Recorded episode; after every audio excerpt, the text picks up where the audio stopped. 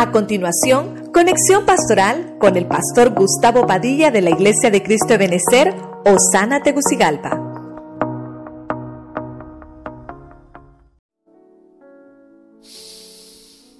El proceso de Job lo dividimos en siete etapas. Número uno, antes de la prueba. ¿Cómo estaba Job antes de la prueba? Rodeado, tenía cobertura, tenía protección. Pero ese proceso comenzó para saber si la fe de Job era superficial. Pero vemos que al final salió la fe verdadera que había en Job. Número dos, vemos que inicia la aflicción. Inició el proceso.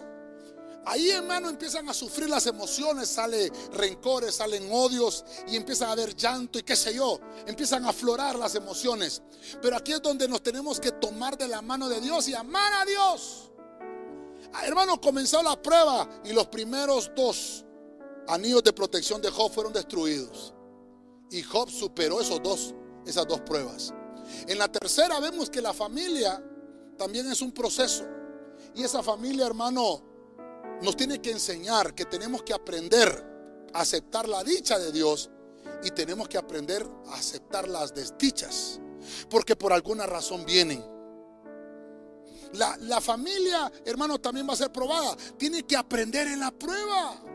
Tenemos que aprender en la prueba. Vimos el punto 4. Ah, también el proceso. Están las amistades. Llegaron tres amigos de Job. Elifaz, Bildad y Sofar que ministraron el cuerpo, el alma y el espíritu de Job. Algunos dicen que eran consoladores, otros dicen, hermanos, que fueron señaladores. Todos, uno le marcaron, hermano, las cosas del cuerpo, otro le marcó los pecados del alma y el otro las iniquidades del espíritu. Cuando Job se examinó en su interno, vio que tenía que ser probado en todo y le enseñó algo, que los amigos aman en todo tiempo. Dice la Biblia que cuando llegaron estos amigos por siete días y por siete noches, no le dijeron ninguna palabra a Job. Se sentaron con él en su sufrimiento. Cuando hubo el momento de hablar, fue el momento de hablar. Entonces los amigos, los verdaderos amigos nos ayudan a regresar al camino.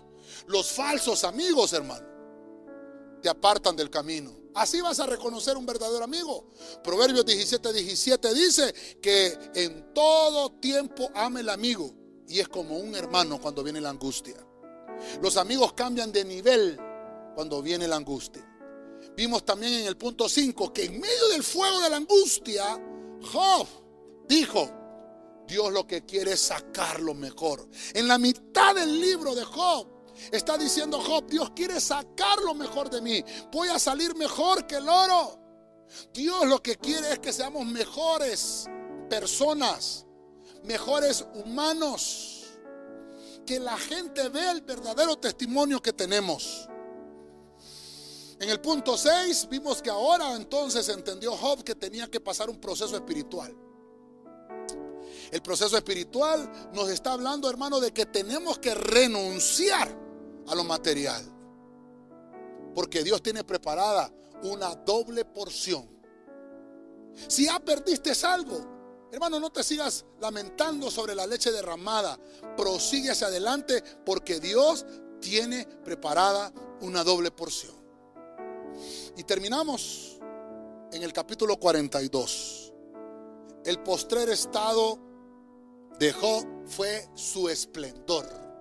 Dice la Biblia que la segunda mitad de la vida de Job fue mejor que la primera. La, segunda eh, mitad de Job fue una victoria coronada. Hermanos, cuando empezamos a leer el capítulo de Job, tiene 140 años y él está próspero, está bendecido. Y todo el mundo podría decir, ahí es donde yo quiero llegar. Pero mire que Dios sabe que hay más todavía. Y en la mera mitad de su vida comenzó un proceso porque Dios lo pulió y salió algo mejor. Y Dios le dio, hermano, el doble de todo. Los mejores hijos. Le cambió toda su vida, le dio posesiones nuevas y le dio el doble de todo lo que tenía. El postrer estado de Job llegó a ser mejor que la primera mitad de su vida. Ese es el proceso del afligido, el proceso del perseguido Job.